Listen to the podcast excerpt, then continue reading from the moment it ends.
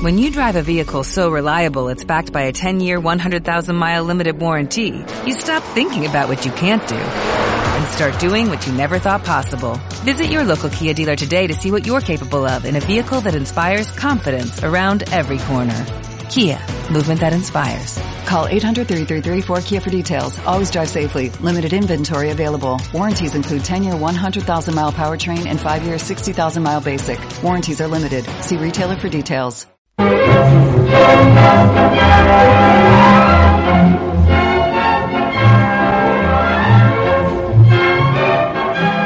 Valdeajos es el nombre de una aldea española escondida en el páramo de Burgos a mil metros de altitud.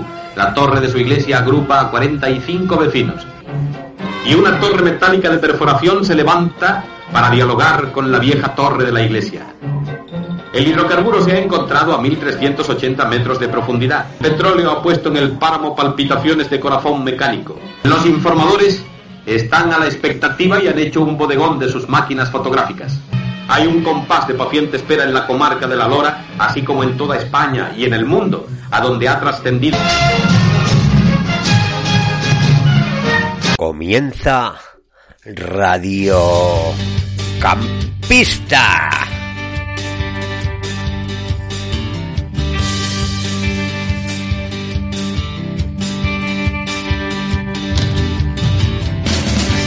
Muy buenos amigos y ya estamos aquí, los locos, los locos de la vida, del camping, caravaning, autocaravaning, tiendas de campaña, carros tienda, camper, turismo itinerante, vehículos, vivienda en general.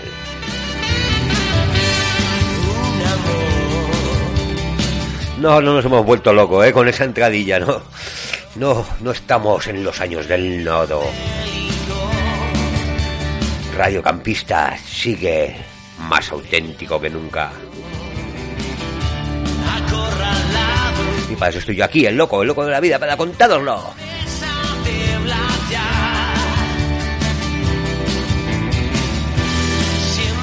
¿Qué tal van esas historias? Esas historias que nos están contando, ¿eh? Nuestros amigos en Radio...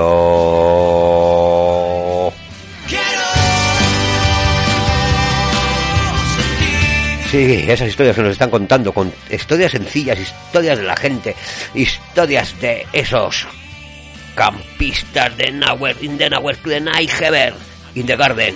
Vámonos.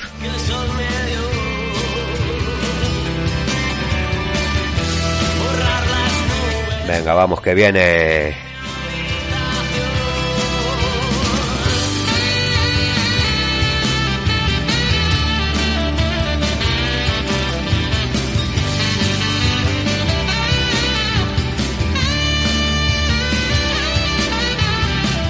Sí, esas historias de nuestros amigos que nos están contando, historias sencillas, que son las que a mí me gustan, porque como se le digo a todos, todos tenemos una historia. Una historia en nuestros vehículos, una historia de nuestros vehículos, una historia de nuestros viajes. Y hoy, hoy, hoy me toca a mí. No, no os penséis que voy a contar toda mi historia entera, que no os voy a dar la chapa, ¿no? De verdad. Sería un coñazo de programa, ¿eh?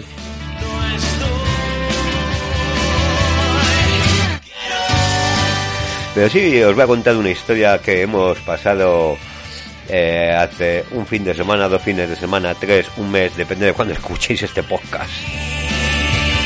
De nuestro viaje. Una maravilla de viaje. Nos ha encantado.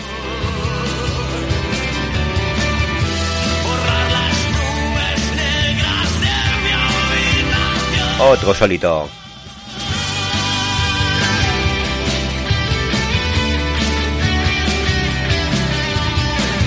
Pues sí, un viaje a la comarca de Burgos, pero en especial a una zona. Podríamos llamarla de las Medindades, pero no es las Medindades, digamos un poquito más a la izquierda.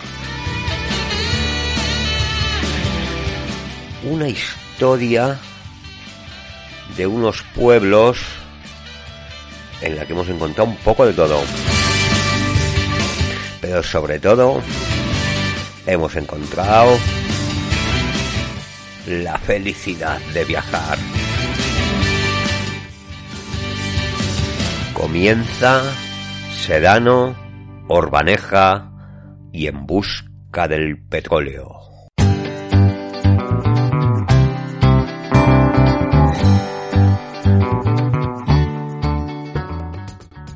Este viaje comienza un viernes de una fría tarde de febrero. Salir de trabajar, comer, ida por la tortilla de la cena, cargar maletas, enganchar caravana y anocheciendo salimos de viaje. Tenemos por delante unas dos horas y media de viaje, pero a los diez minutos Matthew y Mary ya están dormidos.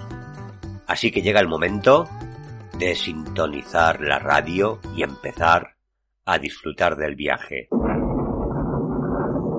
El sótano de Radio 3. ¿Quién es el dueño de esta pocilga? Con Diego Rejota.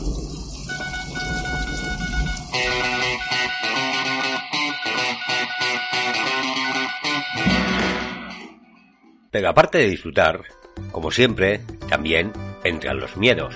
Salimos con 4 grados, bajamos a 3, subimos la pergaja 2, llegamos a Burgos 1, la mínima da 5 bajo cero. ¿Funcionará la truma? ¿Llevaremos bien de gas? ¿Se estropeará el coche? Bueno, bueno, loco, deja de darle vueltas y disfruta de la música.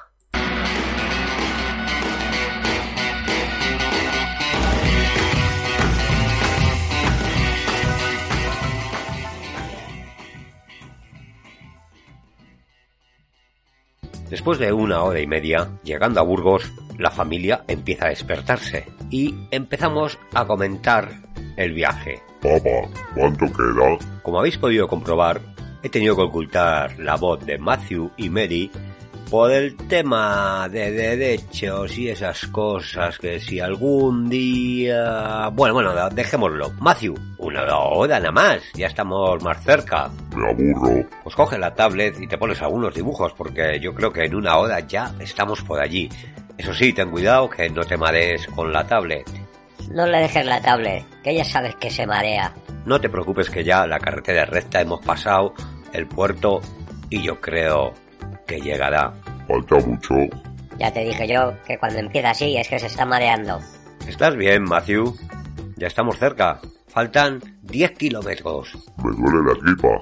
Aguanta, Matthew. Dos kilómetros. Coge el cubo, por favor. Ya te dije yo. Ya lo he echado todo.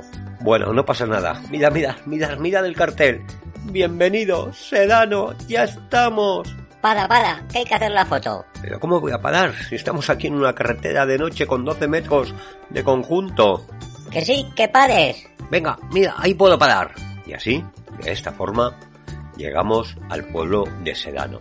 Paramos en el centro de interpretación Miguel Delibes de Sedano, del cual el- en el bar sale una chica y le preguntamos, ¿podemos pernoctar aquí? Sí, sí, por supuesto. Tenéis ahí el sitio. ¿Y ya cierras? Sí, yo cierro, pero bueno, mañana a las 10 ya estoy aquí. El sitio, muy tranquilo, noche estrellada, la iglesia iluminada encima nuestro y nada más. No necesitamos más que sacar una cerveza y seguir disfrutando de este viaje. ¿Estará usted de acuerdo conmigo que si esta zona de Sedano y de- del Ebro, del Rudrón, se conoce fuera de, de Burgos y de la zona, es gracias a sus novelas, ¿no? Bueno, sí, se conoce gracias a un poco más y a las películas que se han hecho sobre mis novelas se conoce un poco más. Pero realmente, en fin, el buen decantador y el buen degustador de Castilla ya, ya conocía estas, estas tierras. Pues sí, para el que no lo sepa, aunque Miguel Delibes no nació en Sedano, sí fue el lugar donde escribió la mayoría de sus novelas. En la cabaña, su cabaña, como él decía. momento en que la mordaza es mucho más eh, cerrada para la prensa que para la literatura. En la novela se pueden decir cosas que no puedes decir en el periódico. Te pongo el caso concreto de mi novela Las ratas.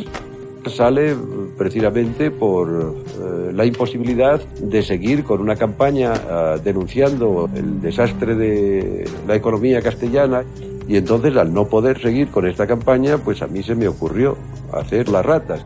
Pero nosotros no estábamos aquí para ello, aunque ya lo habíamos leído y sabíamos un poquito más sobre eso. Nuestra mañana seguía fría, muy fría. Cinco bajo cero habíamos tenido por la noche, pero la truma había funcionado perfectamente.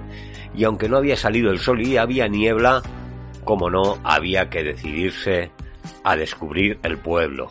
Un pequeño paseo que sale del centro de interpretación Miguel Delibes te lleva por la zona al lado del río donde se encuentra el molino y con el molino una cascada, una cascada donde fluye el agua, donde se ven los nenúfades, se ven diferentes plantas y donde es lugar para sacarse unas fotos. De allí, cruzando el río, nos dirigimos a la parte alta del pueblo, digamos que al otro lado. Se sube por un sendero muy fácil, apto para todas las edades y que se recorre hasta llegar a la zona neolítica, donde los diferentes sedanos estaban allá enterrados. Mira, papá, aquí están tus ancestros.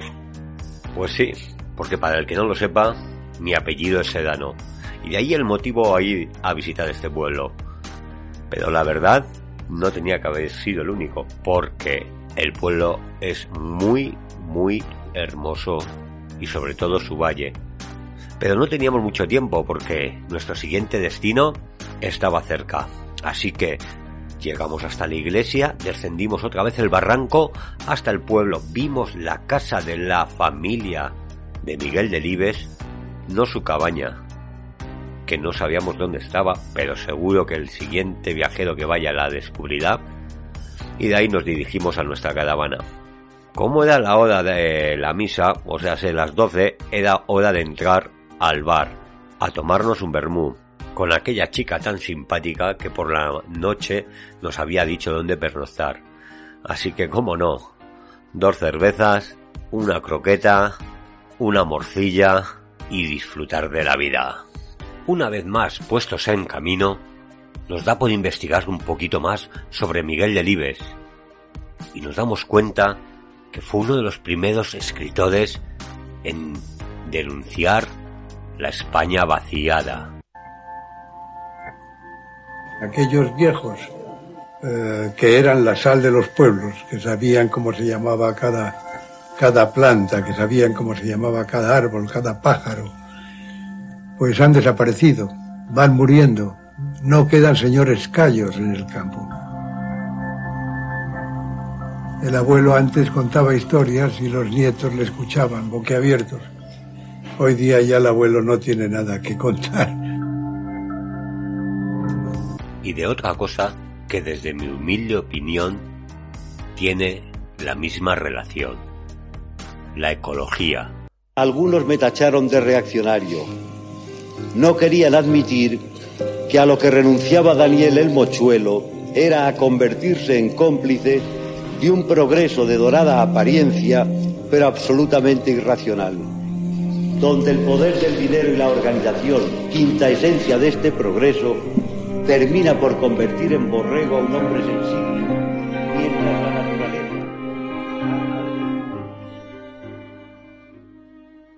El camino sigue en una maravillosa mañana de febrero, llena de sol, curvas, monte. Papá, coche amarillo. Pues sí, la verdad es que siempre hay cosas que no cambian. Uno de nuestros juegos favoritos, que no sé quién yo se lo enseñó a los niños, era que cada vez que pasaba un coche amarillo nos pegábamos una toña. Antes era difícil verlos, pero cada vez están más en auge. No sé por qué, eso sea León, eso sea Toledo. Venga, dejad de fabricar coches amarillos que tengo la cabeza loca. Pero ya estamos cerca del destino. Orbaneja del Castillo. Lo había mirado mucho por Google Maps y preguntado en algún foro que otro. Y sabía que la carretera era estrecha. Pero bueno, eran 5 kilómetros. No podía ser tan malo. Dejamos el cruce de la Nacional 600, 623 y entramos en los últimos 5 kilómetros hacia Orbaneja. Carretera estrecha y dentro de un cañón. Pero bueno, tampoco es tan mala. Tenía mirado que había que aparcar en el primer aparcamiento, donde está el heliopuerto. Lo tenía super mirado. Sabía que ese iba a ser nuestro sitio de parar. Pero en cuanto llegamos allá, se ve una bajada muy pronunciada, pero no había más opción. Era eso o meternos al infierno de los turistas. Así que decidido, enfilé el coche y la caravana para abajo. Genial, había entrado. ¿Estás seguro de aparcar aquí? Que luego hay que salir. ¿Has visto? Que nuestra caravana es muy baja. Vamos a poder salir de aquí. Se nos va a quedar la caravana aquí. Nos tendremos que quedar a dormir aquí. No. Está bien. Me la había jugado. Ya no había otra opción. El parking muy amplio, solo para nosotros y un helicóptero para aparcar. Pero bueno, ya no había marcha atrás. Salimos del coche y enfilamos la carretera. Y poco a poco nos vamos dando cuenta que no había sido el peor lugar para aparcar. Porque los siguientes aparcamientos eran mucho más pequeños, mucho más empinados para entrar y muy repletos de coches. Así que no había sido tan mala opción. La carretera te va guiando hasta el pueblo. No tiene ninguna pérdida, ya que los turistas empiezan a amontonar en ella. Los buitres en el alto dan un mal presagio de lo que nos puede pasar.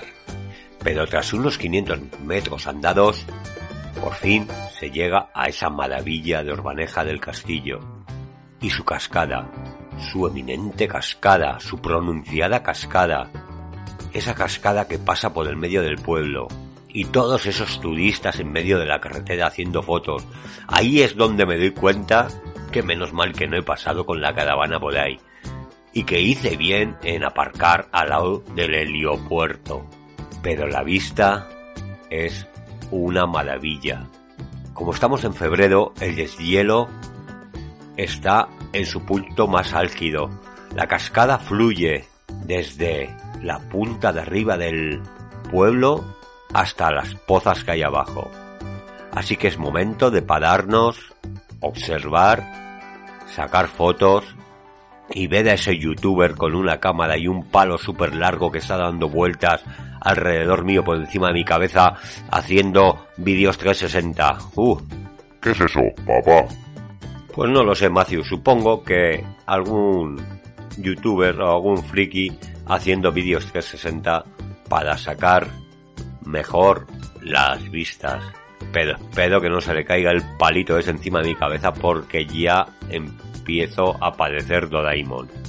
Las vistas son una pasada y las fotos para mi Instagram van a ser realmente buenas porque hemos apartado a todos los que hay delante para sacar la foto. Sí, las veréis y estamos solos. Nos acercamos a un puesto que hay al lado de la cascada donde una simpática señora vende pan, pastas y todo tipo de confitería para hacernos la mañana más alegre. Pero bueno, como veníamos con la morcilla y la croqueta entre pecho y espalda, decidimos solo comprar una barra de pan para luego comer en nuestro siguiente destino.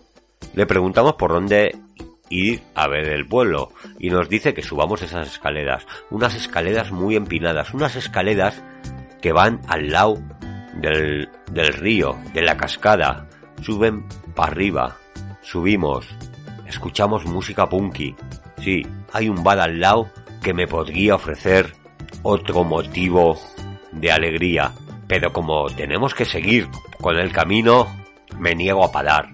Y seguimos subiendo más arriba vemos un descansillo donde hay unos sacos de arena que por deducción pensamos que hasta ahí podría llegar el agua. La verdad que es una pasada. Nos llegaría hasta la altura del cuello, por lo menos a mí que mido unos 70.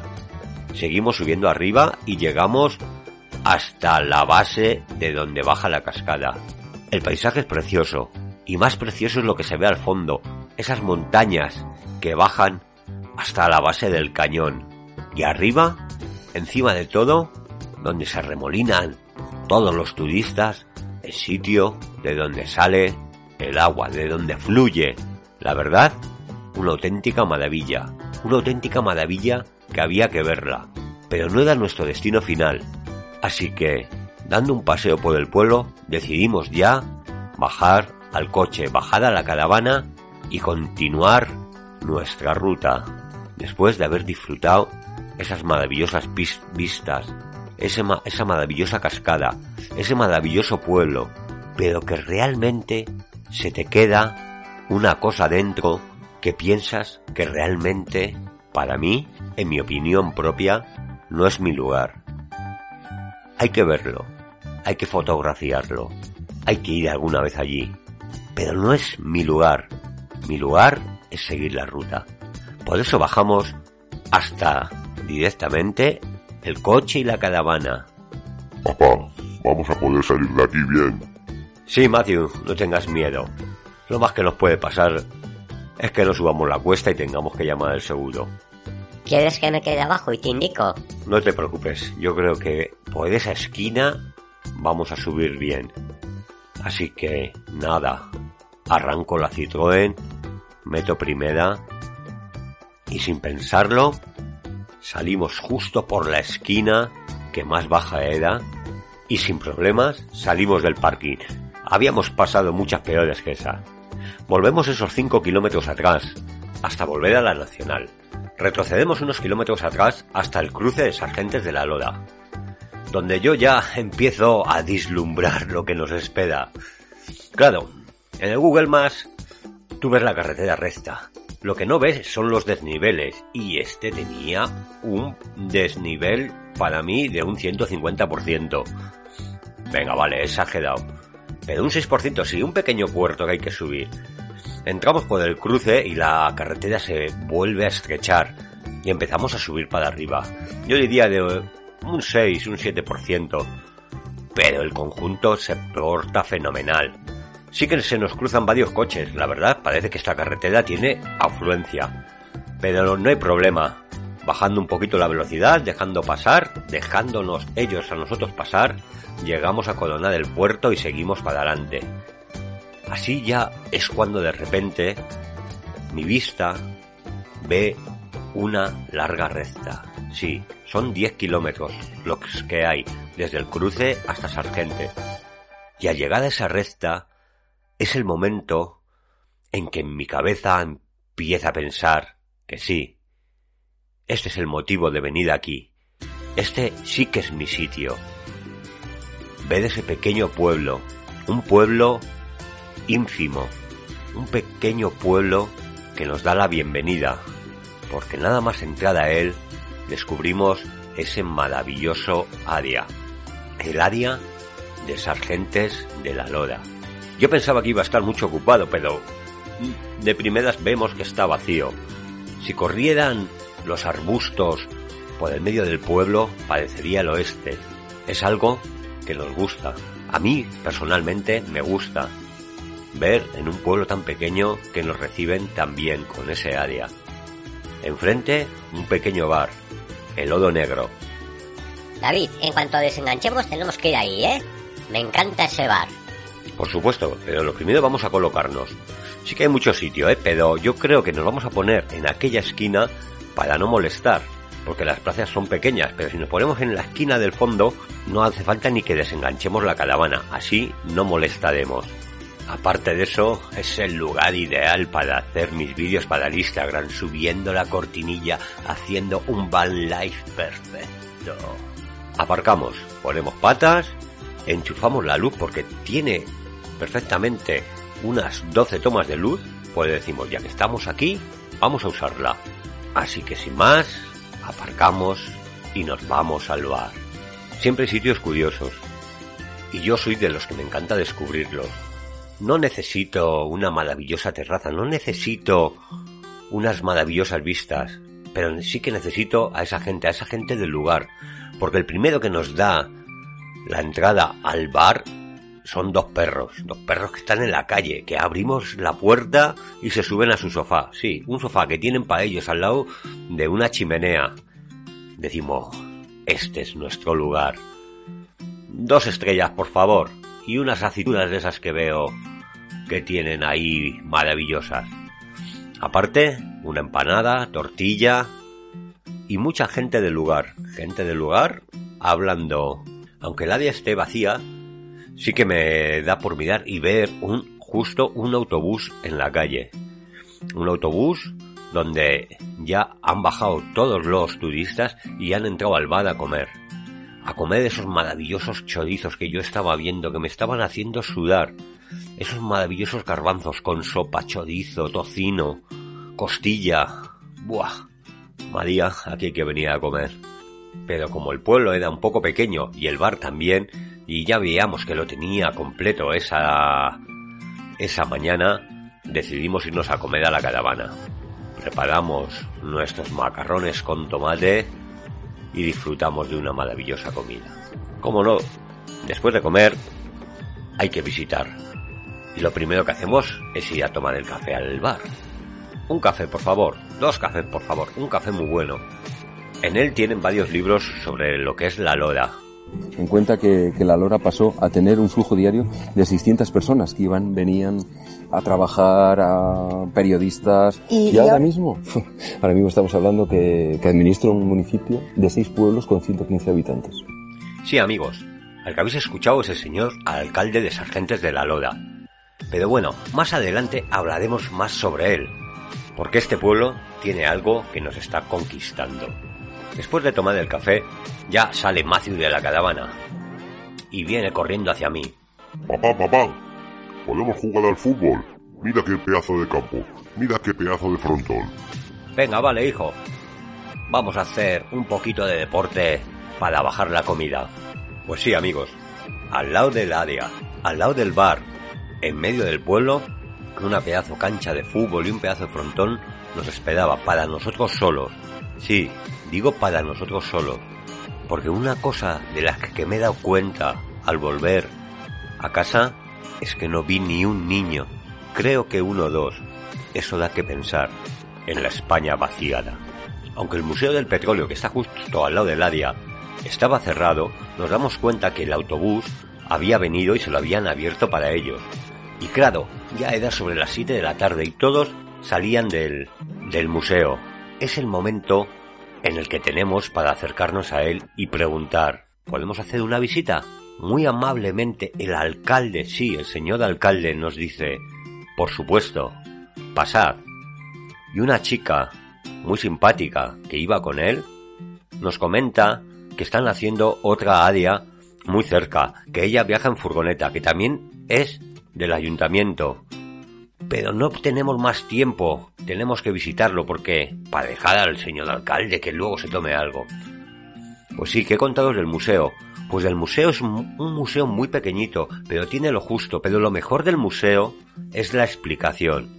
La explicación, el contarte todo lo que sucedió allí, todo lo que el siglo pasado sucedió allí, no hace mucho, no os creáis. El alcalde nos lo explica perfectamente, cómo fueron aquellos años. Nos pone unos vídeos, nos explica cómo hay petróleo en esa zona, cómo se formó, cómo lo extrajeron, cómo llega un momento en que todo aquello se acaba. No sabemos el por qué, él tampoco, pero tampoco queremos buscar la explicación. Solo queremos disfrutar con esa charla que tanto nos llenó. Desde aquí darle las gracias. Pero aparte de eso, hay la Loda no es solo sus antiguas explotaciones de petróleo por donde podréis pasear. También tiene restos de la guerra civil, tiene restos arqueológicos. Todo ello nos lo explica el alcalde muy amablemente. Dolmen de la Cabaña, al noroeste de Sargentes de la Lora, tiene, como cada diciembre, una espectacular cita con el solsticio de invierno.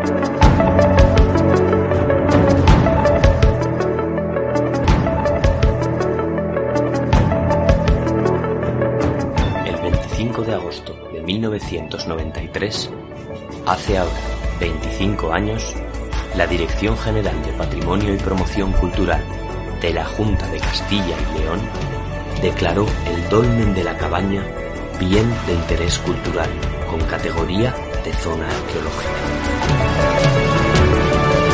Enmarcado en uno de los mayores conjuntos dolménicos de Europa, los expertos han confirmado que los humanos construyeron el dolmen de la cabaña hace más de cinco milenios y lo utilizaron hasta el año 2000 antes Pues sí, como habéis escuchado, el dolmen de la cabaña es muy especial. Y como nos comentó el alcalde, todos los diciembre en él ocurre algo muy especial. En el solsticio empieza a entrar la luz por una de las puertas y sale por la otra. Allí se reúnen todos los del pueblo y todos los visitantes en una maravillosa fiesta.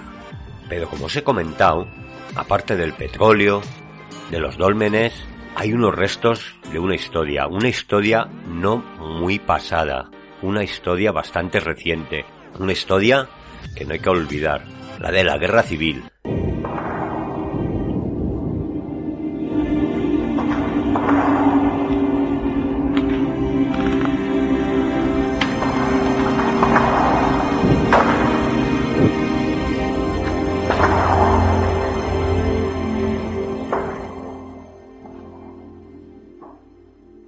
En esa ruta podemos encontrar el parapeto de la horca o de la muerte, como le llamaban, el parapeto de la horquilla y diferentes nidos de ametralladora que nos ponen la carne de gallina en lo que sucedió en aquellos años.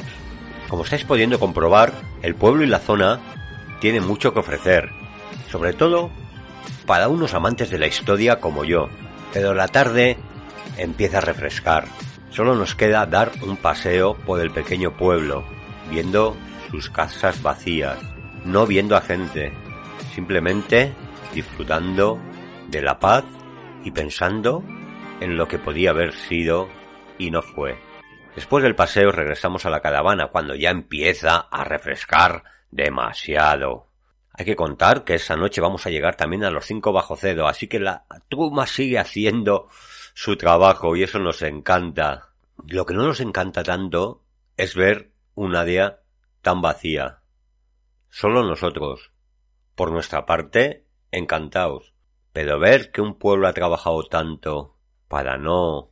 Pero bueno, es el momento de recogerse, poner la tele y empezar a ver los premios Goya. Sí, justo casualidad.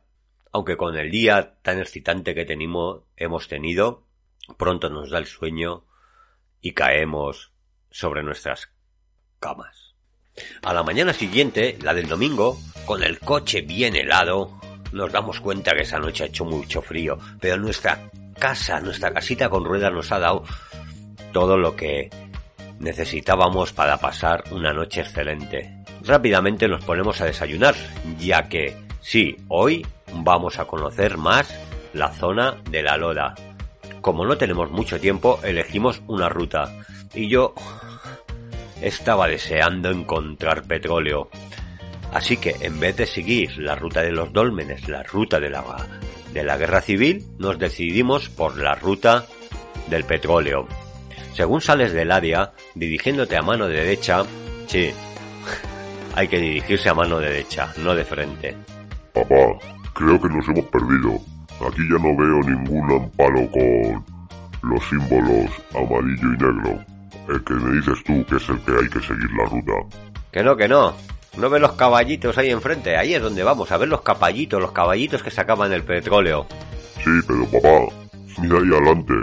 Hay una barrera, ahí ya cerca. Y debajo, debajo hay un río. Pues sí, hijo. Creo que como siempre tengo que darte la razón. Nos hemos equivocado, no hemos seguido el camino. Para lo siguiente que vengan y escuchen este podcast, que sigan los caminos. Pero bueno, cómo no. Como no es zona de cereales ni nada, seguimos campo a través, bajamos al río, nos mojamos un poco y seguimos arriba. Arriba ya empezamos a ver los diferentes caballitos, empezamos a sacarnos fotos con ellos. Sí, que es un caballito. Un caballito le llamaban y se le sigue llamando a eso que hay en Texas, hay en Irak, hay en Irán y en todos y en Rusia y en todos en, eh, esos sitios donde hay petróleo. Pues sí, ahí están los caballitos, los caballitos oxidados. los caballitos que ya no sacan petróleo. No sé si es bueno o malo. No puedo opinar. Pero ahí están. Como nos explicó el señor alcalde, hay unos 53 caballitos durante todo el recorrido. Y nosotros nos hacemos fotos con ellos. Aparte, vemos que debajo de ellos, en el agua, salen burbujas. Y les digo yo que creo que eso es gas, que de ahí sigue saliendo gas. Porque como nos explicaron, eh, en las capas de, en las capas de la Tierra, aparte del petróleo, también hay gas. Primero está el gas, luego el petróleo, sube el gas para arriba, lo llevan a una, a unos sitios donde generan electricidad para luego devolvérsela al caballito y de ahí que fluya el petróleo. Pero también vemos petróleo. Lo cogemos, lo cogemos con unos palos, lo olemos, huele a petróleo. Seguimos nuestro camino. Nuestro camino nos lleva hasta la red petrolífera de Sedano. Había una empresa, una empresa de Sedano que allí trabajó. Más adelante vemos esas pedazos instalaciones, los depósitos, todo abandonado. Le digo a mi mujer lo que no sé yo que sigue haciendo esto aquí, porque los chatarreros estarían encantados de venir hasta aquí y llevárselo todo. No sé, es una sensación entre tristeza y alegría de ver que no sé a dónde vamos. Pero seguimos nuestro camino. Es una ruta muy fácil, son 7 kilómetros, 7 kilómetros que dan toda la vuelta a lo que son los caballitos, las explotaciones petrolíferas que allá hubo. Pero así regresamos a la caravana. Nos quedamos con las ganas de ver el Dolmen y, y de ver los parapetos de la guerra civil y más cosas que hay en el pueblo. Pero sabemos que algún día volveremos y por ello no nos quedamos más tristes porque sabemos que volveremos. Y volveremos con amigos, volveremos con cuadrilla, porque sé que a ellos también les gusta la historia como a mí. Como se hace tarde y queremos salir pronto, lo, nos animamos a ir a comer al restaurante. Esta vez está vacío, ya no hay autobuses. Así que nos pedimos un menú del día, pedimos esa sopa campera, pedimos esos garbanzos y un arroz. Lo degustamos y volvemos a la caravana. Ya solo nos queda vaciar aguas, vaciar poti y continuar ruta. Los servicios no están dentro del área, están muy cerca, a unos 100 metros, con una esplanada muy grande donde se entra con un conjunto de 12 metros perfectamente. Vaciamos aguas, vaciamos poti, arrancamos y seguimos la ruta. Y a los 10 minutos, Mary y Matthew están dormidos. Así que es la hora, otra vez, de sintonizar la radio. Saludos, buenas tardes para todo el mundo. Estamos iniciando Dondeando, el programa de flamencos y pelícanos de Radio 3. Hoy estamos en directo desde Málaga para celebrar, con mayúsculas, para celebrar a Carrete de Málaga. Para nosotros una fecha histórica. Y para empezar, Camarón, de la isla.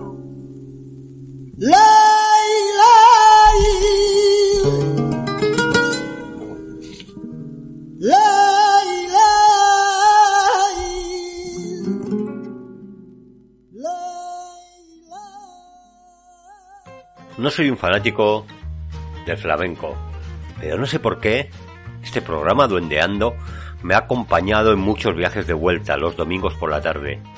Así que le tengo un especial cariño. Y con Matthew y Medi dormidas no puedo hacer más que disfrutar del camino de vuelta.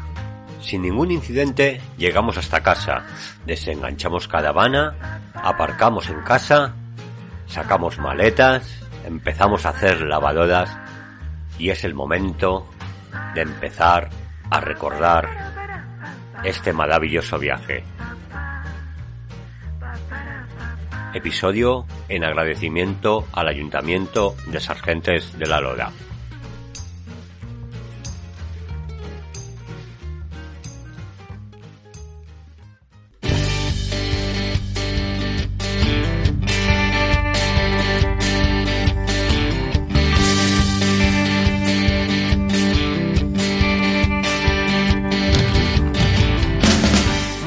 Amigos, hasta aquí el episodio de hoy. Sedano, Orbaneja y en busca del petróleo.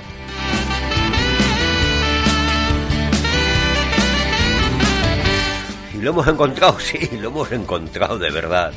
Encadenado a una obsesión. De la parte del petróleo hemos encontrado muchas cosas más.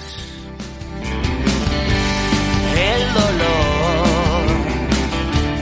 No sé qué os habrá parecido este episodio, pero a mí, de verdad, me ha encantado, ¿eh?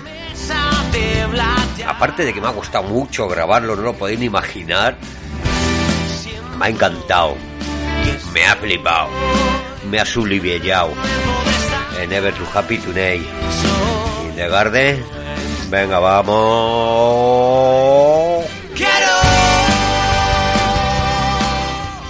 ¿Y por qué? ¿Por qué? Pues, pues mirar, mirar, amigos, mirar, compañeros. Aparte de grabarlo, de grabar mi experiencia después del viaje, que, siempre decimos que los viajes se recuerdan a que sí. Pero cuando tienes que hacer un podcast sobre él, los viajes también hay que estudiarlos.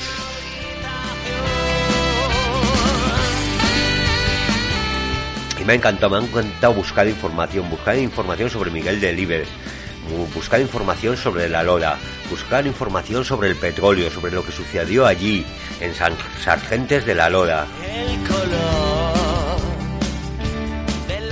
Y toda la información que nos han dado en el pueblo, está claro. Palabras necias sin temor.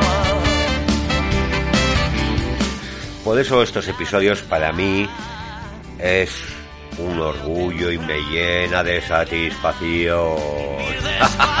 ¡Qué idiota eres!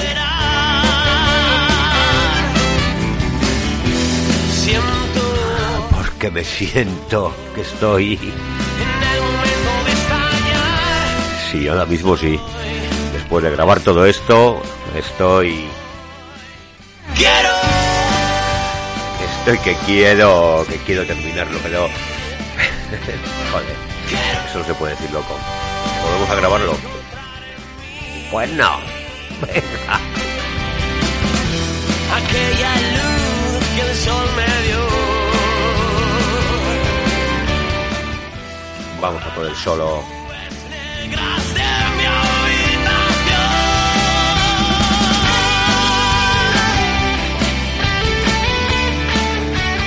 Y bueno amigos, después de esto, ¿qué viene? ¿Qué viene? Tengo cosas. Tengo por ahí a dos tíos esperando. Mejor esperándoles yo. Pero bueno. Si no vienen ellos, vendrá otra cosa. Porque este mundillo es muy grande, chicos. Y lo sabéis, ¿a que sí? Viva de Happy. Viva de Nowhere. Ven pa' que nos vamos. ¿Que nos vamos a dónde? No lo sé. Yo de momento Así que, amigos, am- salud, amor y mucho camping para todos vosotros.